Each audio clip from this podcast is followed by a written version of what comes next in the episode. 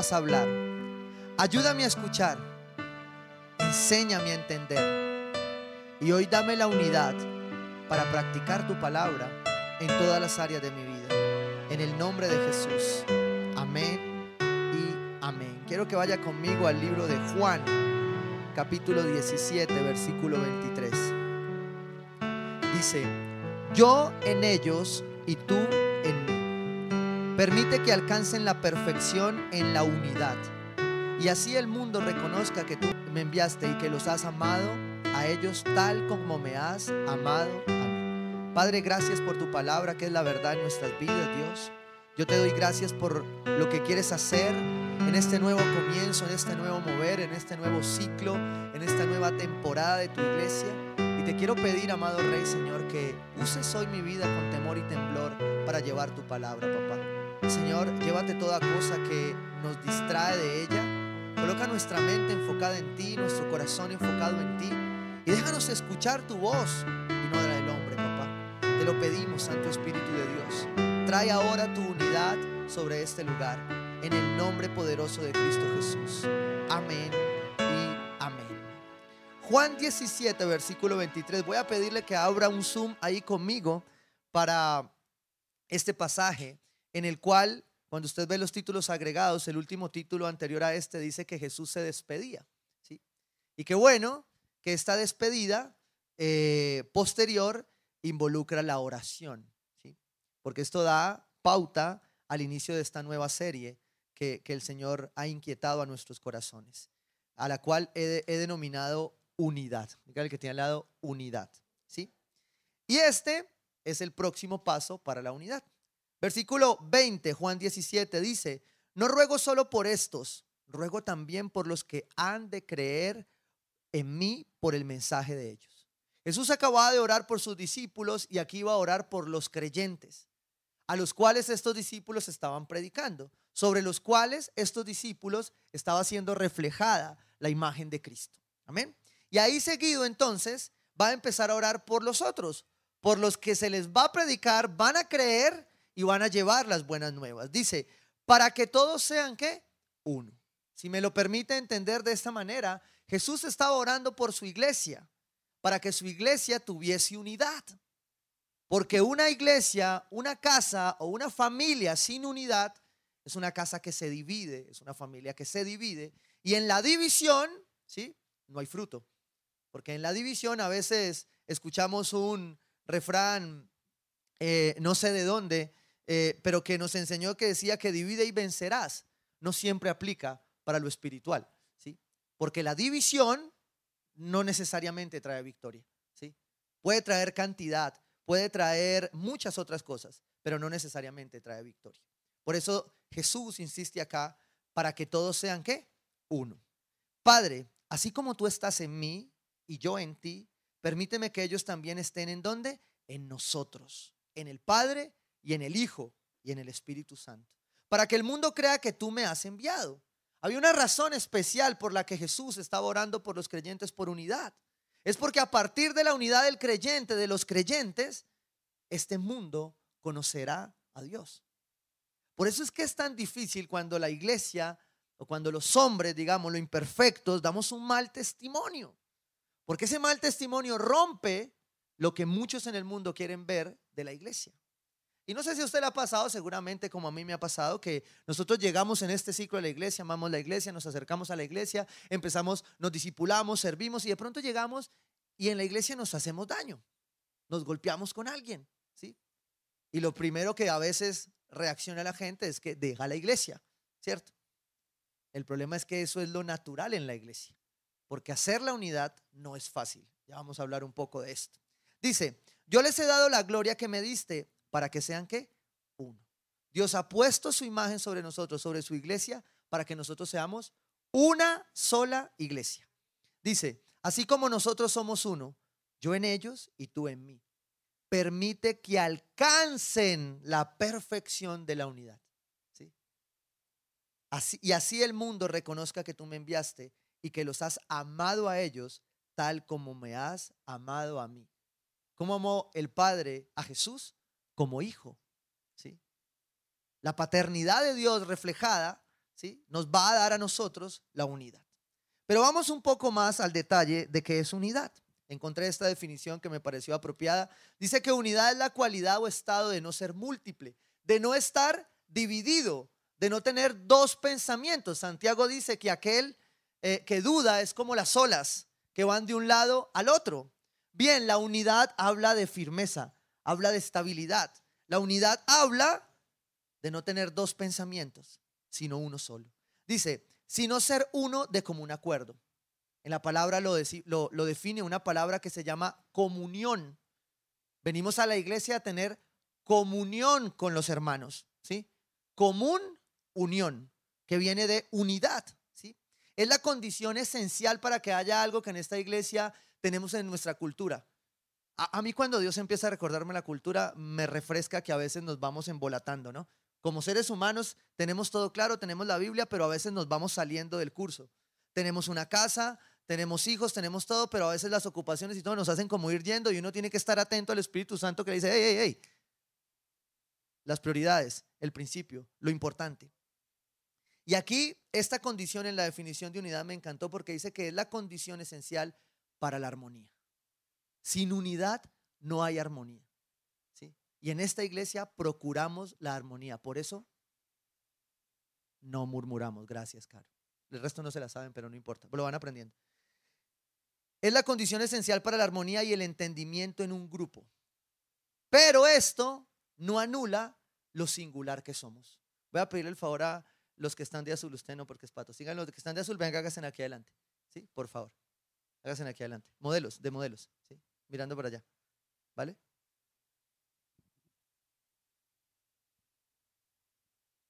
¿Qué ven ustedes aquí? Sí, son feos, pero no les digan tampoco. ¿sí? ¿Qué ven ustedes acá? Aquí hay uniformidad, pero unidad no hay. Mire que todos son, tienen una figura distinta. Solemos confundir la uniformidad con la unidad. Y resulta que cada uno de ellos tiene una singularidad. Y cuando Dios nos llama a ser la iglesia, a ser el cuerpo, ¿sí? ¿Quiénes tienen aquí más de un hijo? Los que tenemos más de un hijo quisiéramos que como que uno sacara lo de otro, el otro lo de uno y que fueran más bien como igualitos y uno formaba más rápido. Y resulta que no.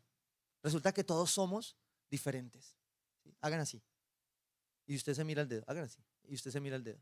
Es diferente al de su hermano. Dios nos creó diferentes.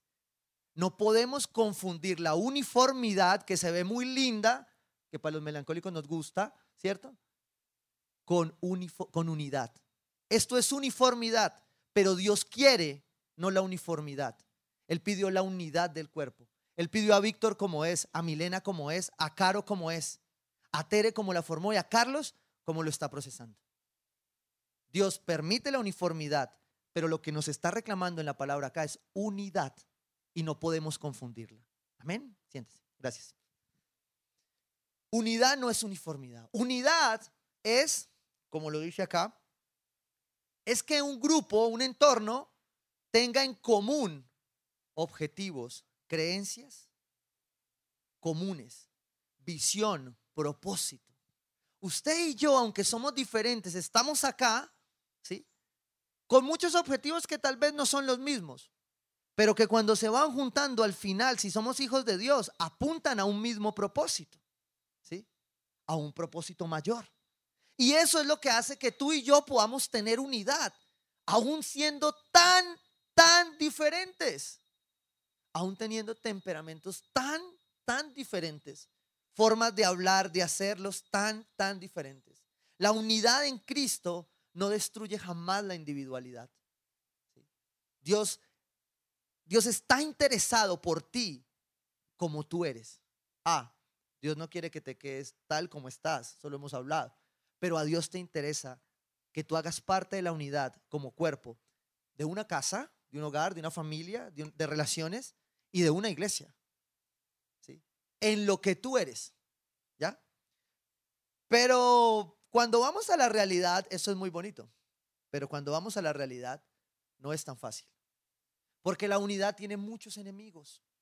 Por eso creo que el Señor Jesús se toma la molestia de orar por ella.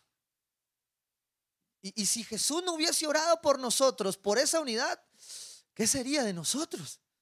Si así es difícil mantener esa unidad. Imagínense que Dios no hubiese orado por ella. Y yo creo que el amor que Jesús manifiesta del Padre es expresado en unidad para nosotros. Pero esa unidad tiene muchos enemigos. Yo te voy a dar cuatro enemigos hoy. El primero de ellos, el primer enemigo de la unidad, ¿sí? no de la uniformidad, recuérdelo bien, es unidad, no uniformidad. El primer enemigo de la unidad es todo lo que va en contra del diseño de Dios. Todo. Tú puedes hacer su lista personal allí. Todo lo que va en contra del diseño de Dios va en contra de la unidad. Y se lo voy a explicar de esta manera. Nuestro país solo lo cambia Dios. O una visión de propósito de Dios. ¿Sí? ¿Por qué? Porque todos los hombres hoy, en la mezcla de esto, no hay uno solo que en medio de todo no sea parte del diseño de Dios. Y cuando tú te apartas del diseño de Dios, rompes la unidad. ¿Qué fue lo primero que pasó en el Edén? Dios los crea para que sean uno, ¿sí? Hombre y mujer los creó para que fueran uno.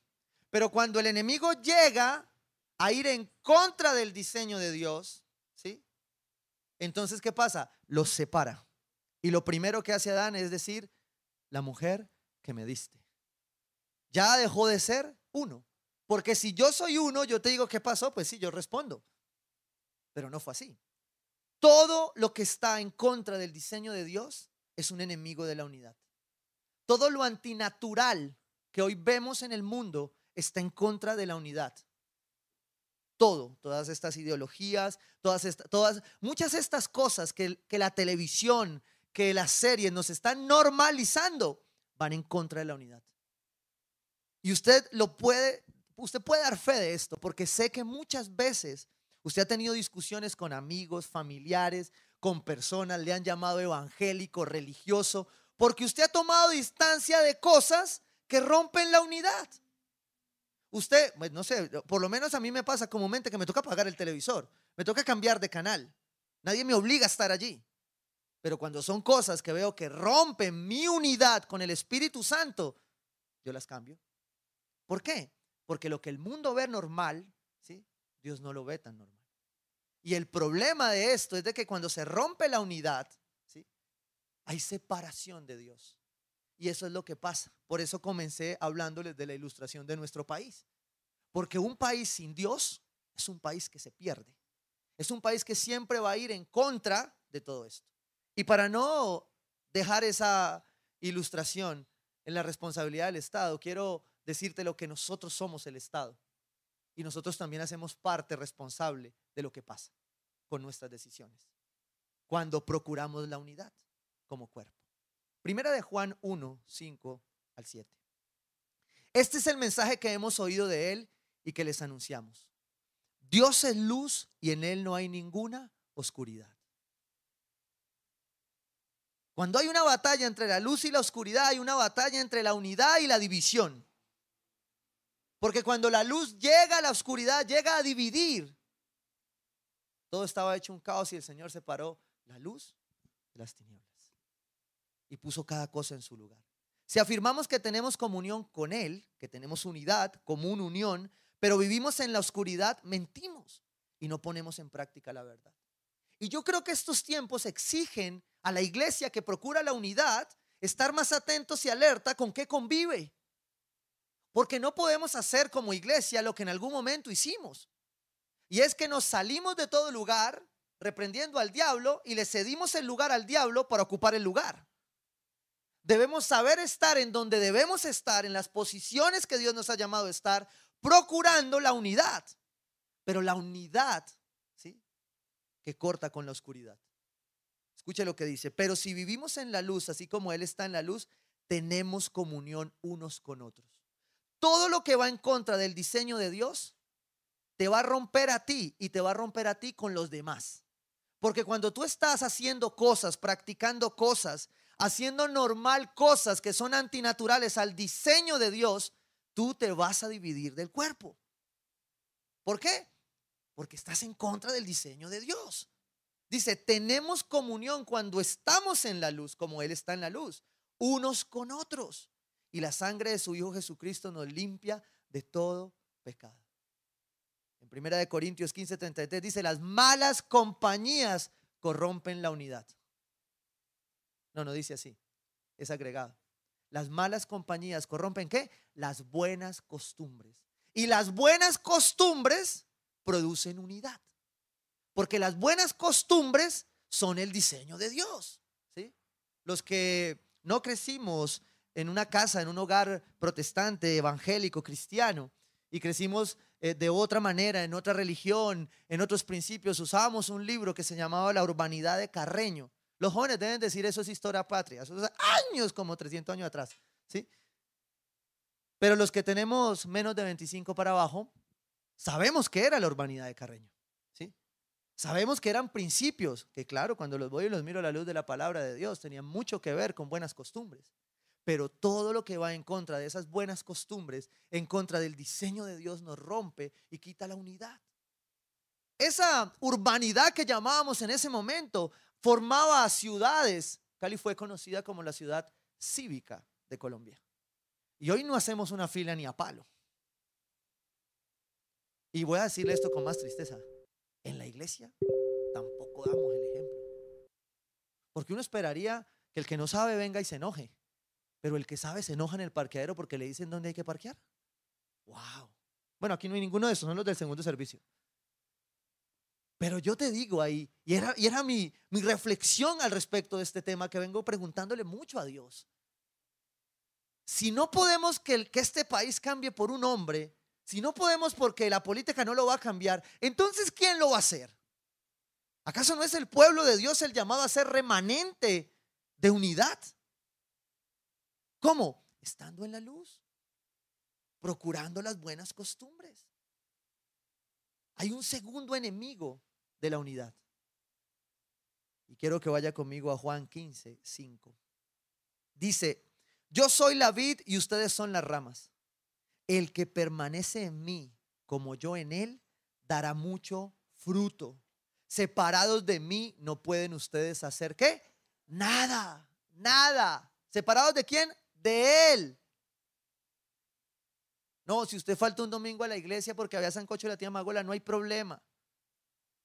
No es el domingo, no es la iglesia, es Él el que te mantiene en unidad. Y esto me llevaba a entender que este segundo enemigo tiene que ver con la rebeldía y la idolatría. Porque cuando tú te separas de Dios, te separas de la vid, te secas. Y cuando te separas de ahí es la división que no te produce unidad. Si tú meditas un poco más en estas palabras, en este pasaje en casa, y lo haces palabra por palabra, línea por línea, te vas a dar cuenta que la intención en la oración de Jesús es que jamás nos separáramos de Él. Es que estuviéramos tan junto a Él, que estuviéramos tan junto al Padre, que la orfandad, por ejemplo, no gobernara nuestra vida, no gobernara nuestra nación. Porque la, la orfandad trae rebeldía, la orfandad trae anarquía. La orfandad trae desorden, porque en la orfandad nunca hay responsabilidad. Solo dame, dame, dame, como la sanguijuela. Y la rebeldía es un enemigo de la unidad, la idolatría es un enemigo. Por eso el Señor mismo advierte, separados de mí, ustedes no pueden hacer nada. No sé si usted conoce a alguien, o era usted, que decía, yo tengo mi relación con Dios a mi manera. Mire, no existe. Ya no pelee más. No es a su manera. Seguro no es la mía. Pero es a la manera de Él. Uno de los problemas que tenemos como iglesia es que estamos buscando la uniformidad siempre. Que todos hagamos el devocional a la misma hora, que todos vengamos a la misma hora a la iglesia, que todos tengamos los mismos zapatos. Entonces usted termina pareciéndose en discipulado. Mira, hay gente aquí que anhela quedar calva como yo. Anhele lo bueno.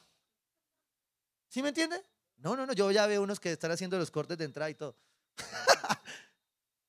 Por Dios, es como Él. No intente hacerlo a su manera y tampoco lo haga la mía, pero encuentre su manera de no soltarse de la vid.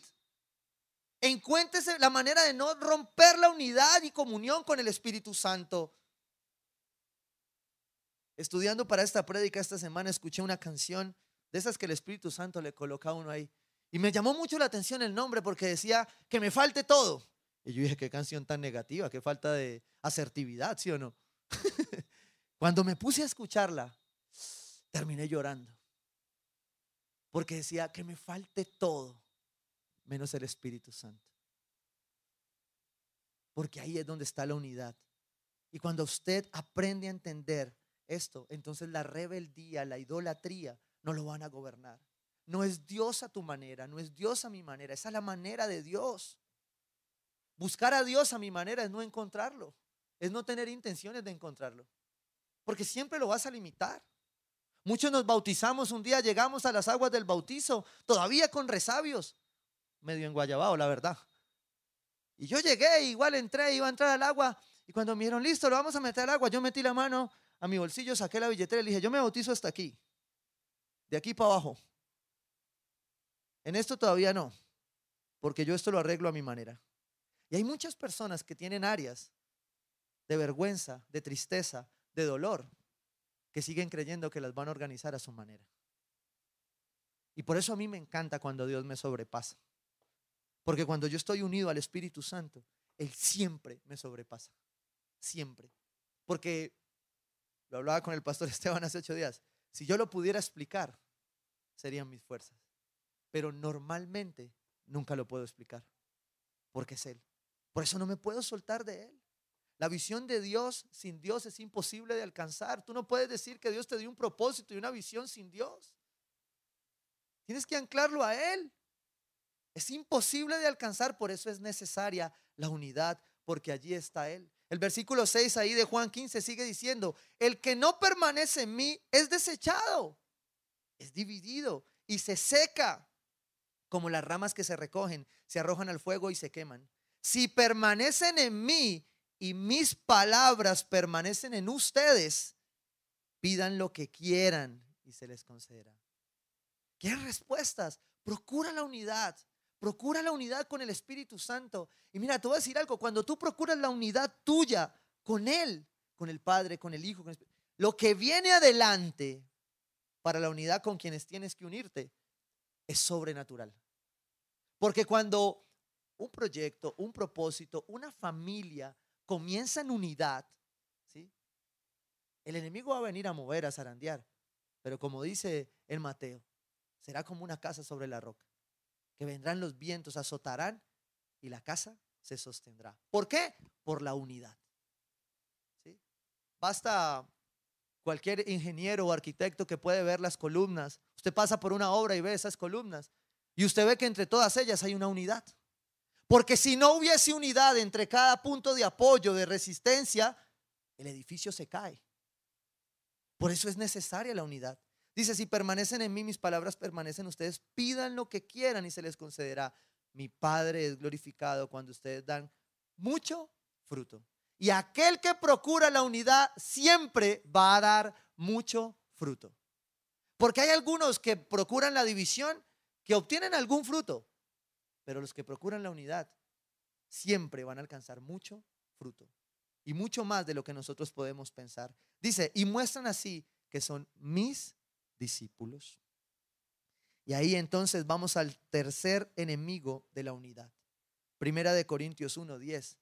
Y este tiene que ver con lo que les empecé hablando. Les suplico, hermanos, en el nombre de nuestro Señor Jesucristo, que todos vivan en qué? En armonía. Pero le voy a decir esto, no hay peor enemigo de la unidad, de la armonía, que la murmuración. Ya te, ya te hablé una. Todo lo que va en contra del diseño de Dios rompe la unidad. La rebeldía y la idolatría rompen la unidad. Separarse de Dios rompe la unidad. Y tercero, la murmuración rompe la unidad. Y yo te voy a decir algo. Yo no sé por qué Dios es con esta iglesia, insiste. Pero en esta iglesia no murmuramos.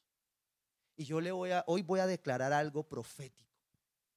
Al murmurador esta semana se va a morder la lengua. Oro, es mi oración, Señor, que cuando murmuremos nos mordamos la lengua. Así sea murmurando con la mente. Porque es que a veces creemos que porque no lo expresamos, no murmuramos. Pero cuando no nos gusta algo, ponemos lo que llaman la cara, ¿no? y uno nada más dice, no dijo nada, pero con la cara me lo dijo todo. Y la murmuración no solo rompe la armonía, rompe la unidad. Y la palabra de Dios dice, lleven todo pensamiento cautivo a la obediencia en Cristo para que se someta a Dios.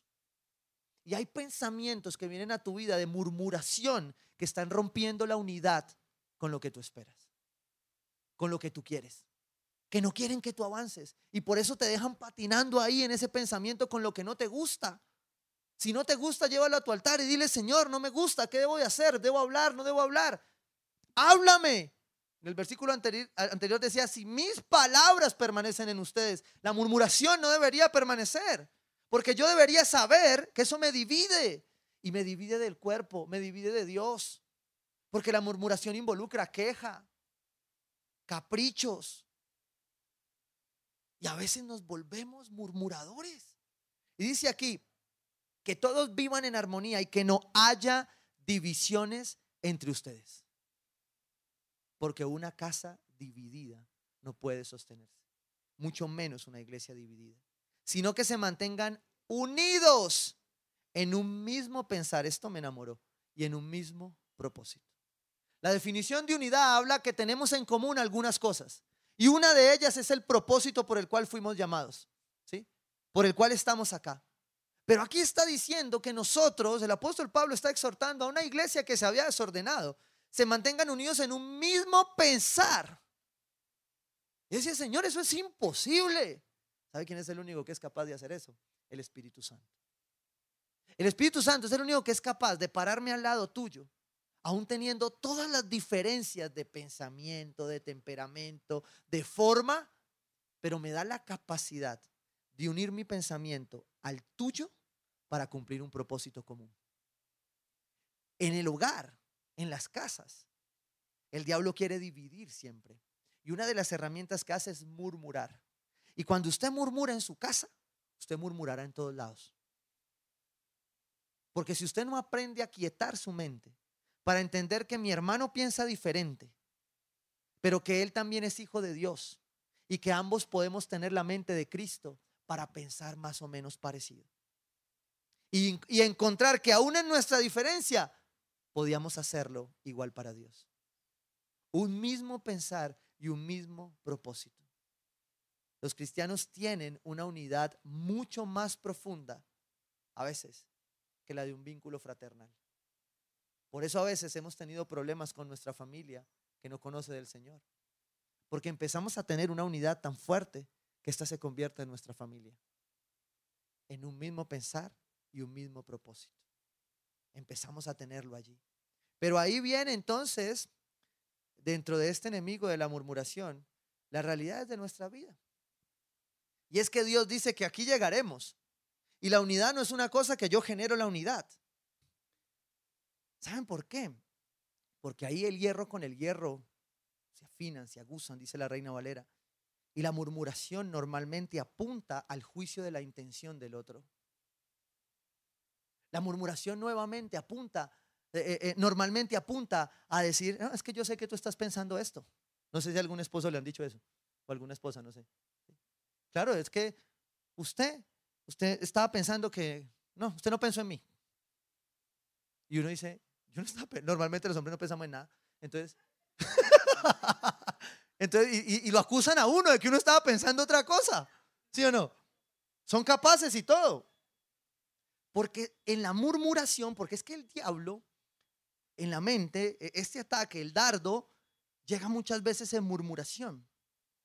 Y recuerden lo que nos recordaba el pastor hace ocho días de un pensar, que es un decir, que es un sentir, que es un hacer.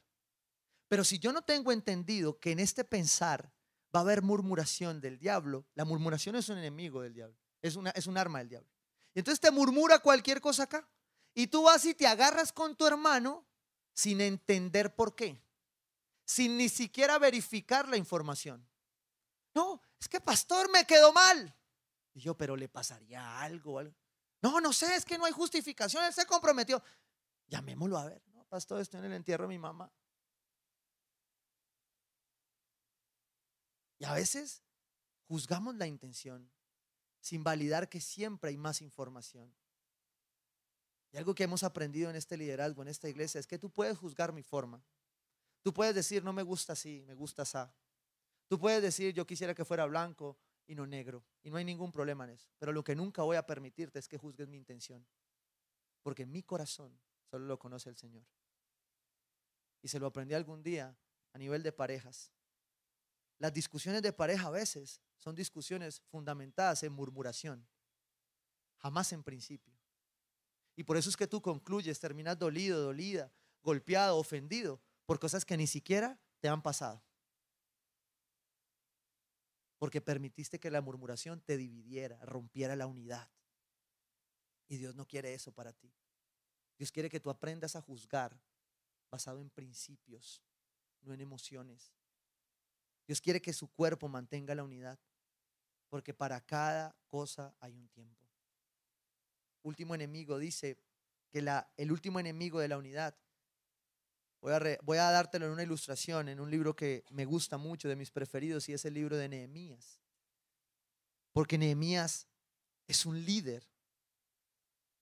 Fue un hombre llamado con un propósito mayor de unidad para un pueblo. Dice la palabra de Dios en Nehemías 4, 19, 20. Yo les he dicho a los nobles y gobernantes y al resto del pueblo, la tarea es grande y extensa. Procurar la unidad entre padres e hijos, esposo, esposa, miembros de la iglesia, cuerpo de Cristo, es una tarea extensa. Y nosotros estamos muy, ¿qué? Esparcidos. ¿Y por qué le estoy mencionando esto? Mire lo que dice adelante, dice, y nosotros estamos muy esparcidos en la muralla distantes los unos de los otros. Nos separamos. Mire, mire el poco de sillas que aquí va el Señor, dejó el poco de silla ahí. En esta iglesia tenemos un concurso, siempre funciona, ¿no? Y es que el que tiene una silla desocupada adelante paga penitencia al final. Los desde el van y le buscan. Así distantes y con mucha distancia, decía acá, los unos de los otros. Dice, por eso al oír el toque de alarma, cerramos qué? Filas. Es decir, quitamos la división, estamos muy distantes. Y esto siempre se lo digo a parejas y a padres e hijos. ¿Cuándo fue la última vez que estuviste cuerpo a cuerpo, cara a cara, cerca? Que te dividían máximo los 70 centímetros de la mesa para un buen café o una buena hamburguesa. Bueno, no sé, cualquier cosa.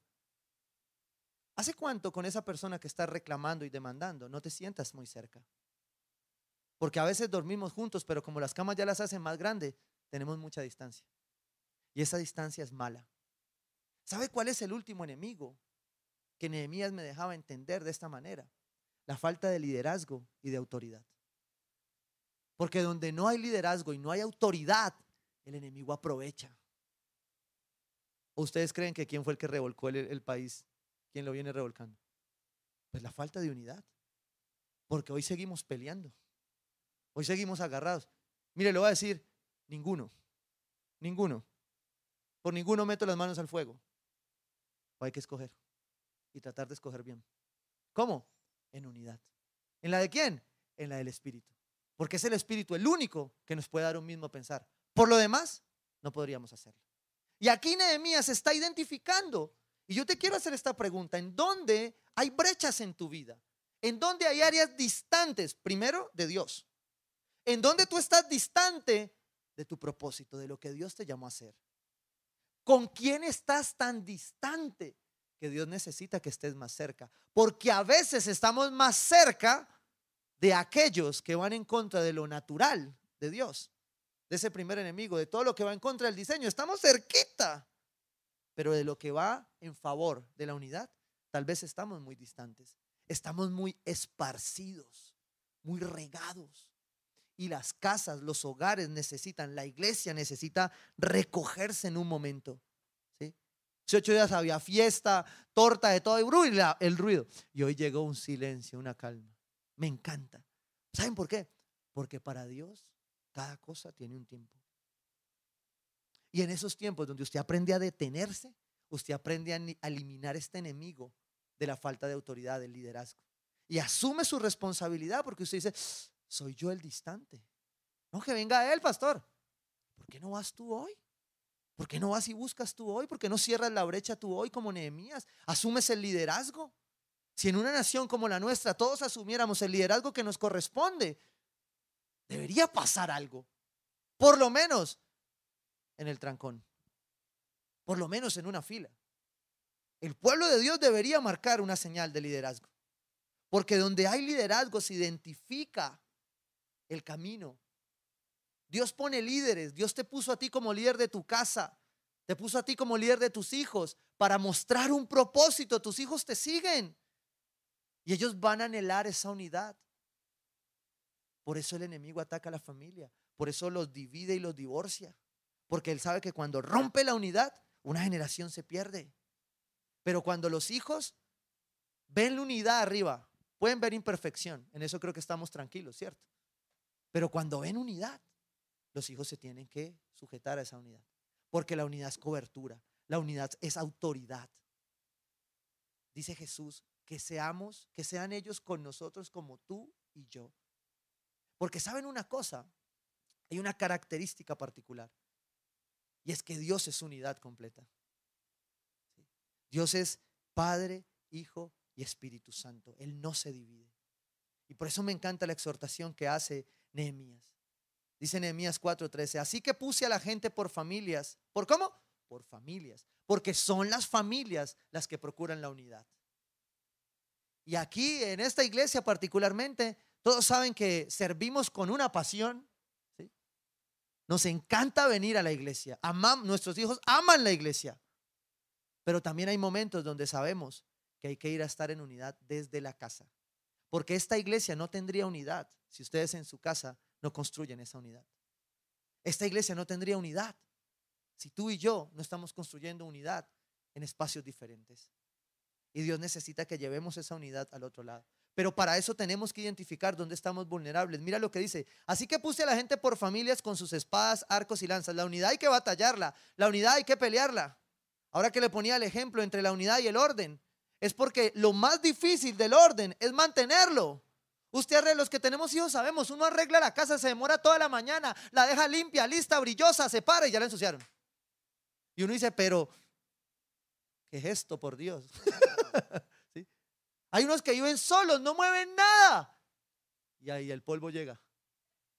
Y uno dice, pero ¿de dónde yo vivo solo? Porque la unidad tiene enemigos, el orden tiene enemigos y hay que batallarlo. Dice, detrás de las murallas en los lugares más vulnerables desguarnecidos.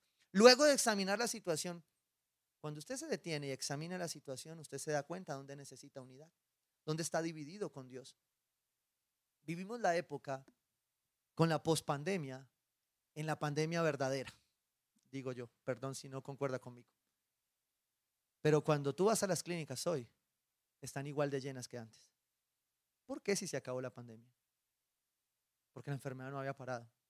Y porque la siguiente pandemia no nos la van a mostrar en las pantallas. Y es la de la mente y la del corazón. Tenemos clínicas de reposo con lista de espera. Porque la gente se dividió. Porque cristianos ¿sí? se dividieron en la mente y en el corazón, en su pensar y en su sentir. Porque no estuvieron alertas de cerrar brechas.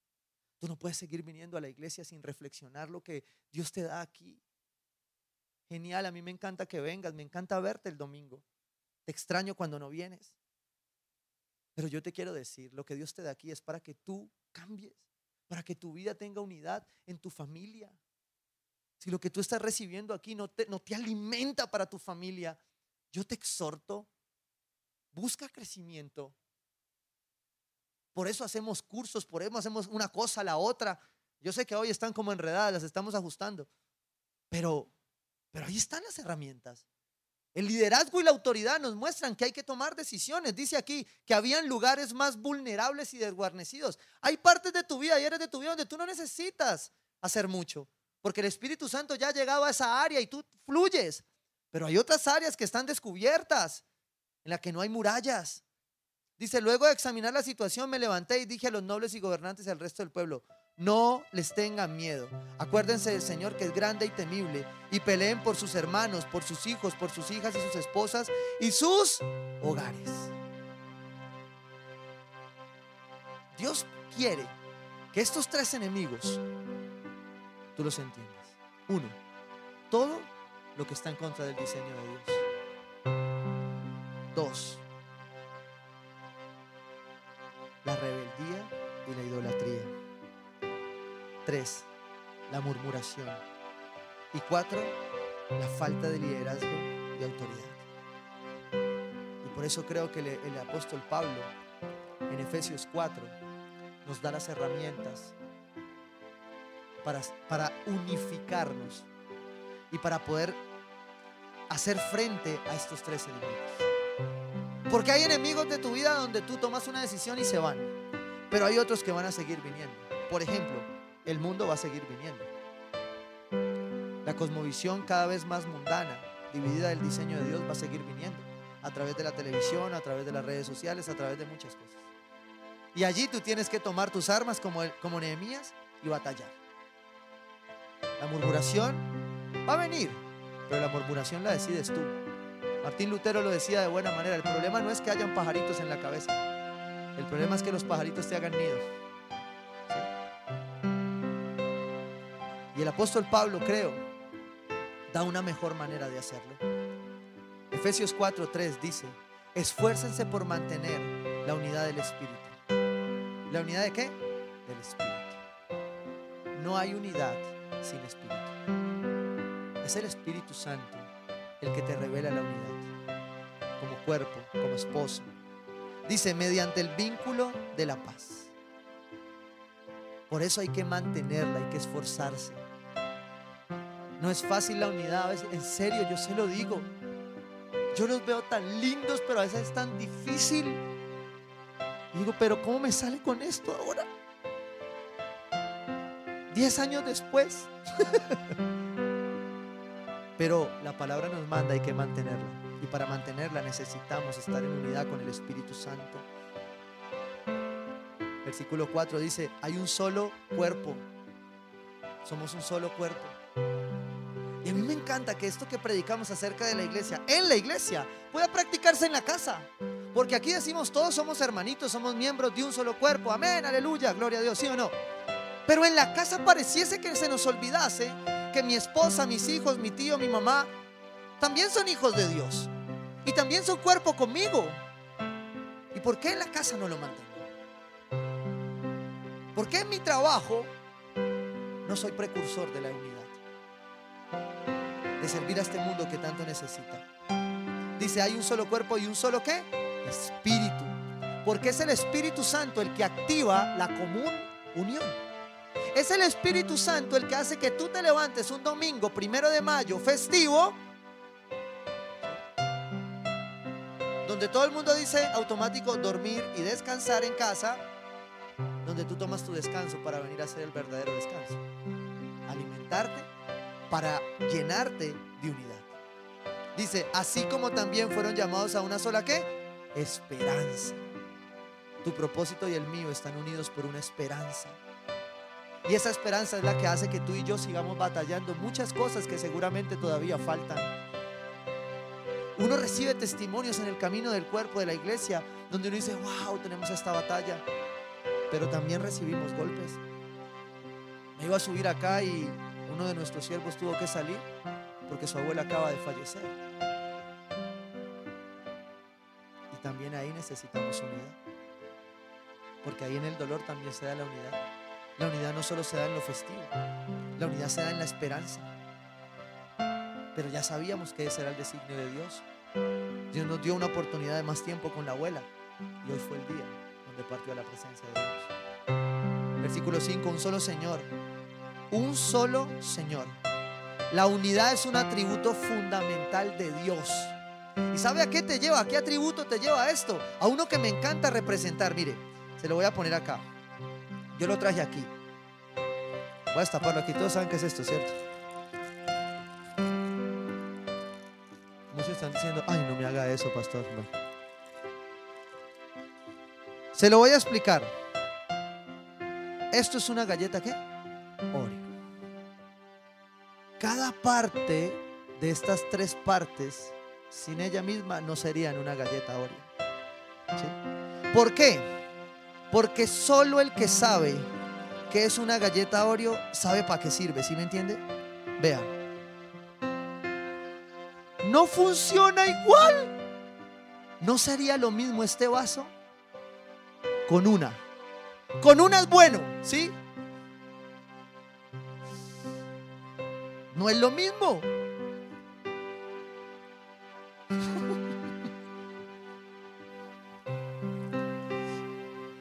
Es mejor.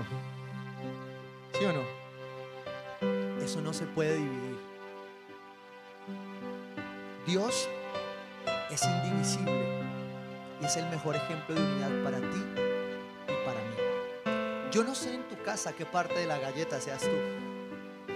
Yo no sé si tú eres la blanquita que estás más buena o si tú eres cual lado.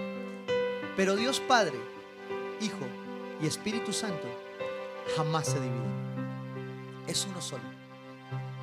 Es uno solo. Y son el mismo. Y son igual de importantes. El que ha hecho esto, que es magia, ¿sí? Lo puede entender. No sabe igual. No lo dividas. Aquí dice un solo Señor. Una sola fe. Usted y yo estamos unidos por una misma fe. No permitamos que las formas, que tu forma o la mía nos divida. Mira, una de las cosas más difíciles para orar entre en pareja es la forma. Uno intenta, intenta, pero la señora quiere orar dos horas y el esposo. Me encantó estos días que estaba en consejería. Normalmente a veces cuando nos coge la tarde me toca invitar a almorzar a la gente, ¿sí o no? Y entonces invité a almorzar a esa parejita, estamos ahí todo. Y pues llegó el almuerzo y yo, bueno, para que sigamos, vamos, oremos y eso. Entonces yo le dije, bueno, venga, yo oro. Pastor, ore usted. Yo, claro, siempre que uno le pone a orar a uno, ¿sí o no? Entonces yo llegué y cogí, serví el almuerzo, tal. Señor, bendice los alimentos, que nos caigan bien, papá, y bendice esta familia. Amén.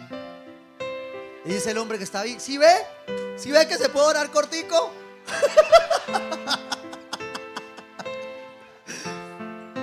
que nuestras formas no nos dividan. Tenemos una sola fe, un mismo Dios, un mismo Señor, un mismo Padre, un mismo Hijo, un mismo Espíritu Santo, un solo bautizo. No hay más sacrificios. El bautizo fue la segunda circuncisión que nos permitió acercarnos a Dios en la gracia. Ya no en la ley. Usted y yo vivimos por gracia. Que la ley no nos divida. Un solo Dios y Padre de todos. Que está sobre todos y por medio de qué? Todos, todos, todos, todos. Dice uno, dos, tres, cuatro veces todos. ¿Sabe qué es esto? Soberanía de Dios. La unidad de Dios es soberana sobre su pueblo. No permitas que estos enemigos te separen de estar unido como cuerpo. Cuando yo leo la unidad como soberanía, tengo que decir que la unidad es autoridad. Porque donde hay autoridad, donde hay liderazgo, la unidad fluye. Un líder no divide, un líder une. Porque entiende a través del Espíritu Santo que la unidad es autoridad y que la unidad es de Dios. Versículo 13 dice, de este modo todos llegaremos a la unidad de la fe y del conocimiento del Hijo de Dios. A una humanidad perfecta que se conforme a la plena estatura de Cristo. ¿Por qué unidad? Porque necesitamos llegar a su estatura. Porque si tú quieres planes más grandes, porque si tú quieres lo siguiente, lo nuevo, vas a necesitar unidad. Primero con Dios, con el Espíritu Santo, con Jesucristo. Para que en tu familia pueda empezar a fluir la unidad. Y para que saquemos al diablo que viene a dividir con engaños, con mentiras, con murmuración, con rebeldía, a quitarnos lo que Dios tiene planeado para nosotros. Esta iglesia necesita caminar al próximo paso. Y el próximo paso de esta tierra, acabamos de dar cinco años. Pero lo que sigue para esta iglesia es imposible sin unidad. Y si tú estás acá es porque lo que sigue para tu casa necesita unidad. Porque si esta iglesia tiene una expectativa de llegar a esa estatura de Cristo, yo espero que tú tengas el mismo deseo de crecer a la estatura de Cristo. En tus negocios, en tu empresa, en tu llamado, en tu propósito, como esposo, como esposa, como hija, como hijo, cada vez más conforme a esa estatura. La unidad es sinergia. Sinergia es uno más uno igual a 3. Porque en la unidad está lo sobrenatural. Porque en la unidad hay lo mayor. En Hechos 2 se empieza a construir la iglesia y se muestra cómo la iglesia en datos medibles mostraba cómo crecía. Dice que tenían todo en común. Eran un solo cuerpo y por eso crecían. Cuando usted y yo empezamos a tener todo en común, hay crecimiento. Tu casa debe crecer. Con los que hemos esperado aquí, hemos esperado personas para quedar embarazadas, hemos esperado negocios, trabajos, y aquí hemos esperado, permanecido unidos esperando. Y no nos vamos a cansar de esperar, unidos, hasta que Dios responda, hasta que Dios da el siguiente paso. Porque la unidad en Cristo es sinergia, es uno más uno, ya no son dos, es uno más, es lo sobrenatural. En la unidad está lo siguiente, está lo imposible, en la unidad está lo que tú, lo que yo solo no puedo alcanzar. Te dije, no sigas buscando una relación con Dios a tu manera. Búscala como Dios la quiere. Y si como Dios la quiere es unirte con otro, entonces dos pueden más que uno.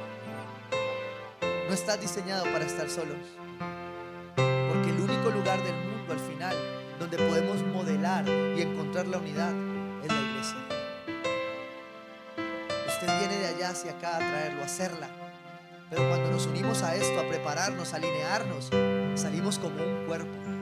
Y no tenemos que estar siempre juntos. Dice la palabra ahí en Hechos, también Hechos dos, que estaban unánimes juntos. Tenían la misma unidad de pensar y de propósito y estaban en el mismo lugar. Pero usted y yo sabemos que a través del Espíritu Santo no tenemos que estar en el mismo lugar para procurar la unidad de Cristo. Cuando usted lo ven a usted en el norte me ven a mí en el sur, y alguien nos ve con la misma, dice, estos son como de los mismos, ¿no?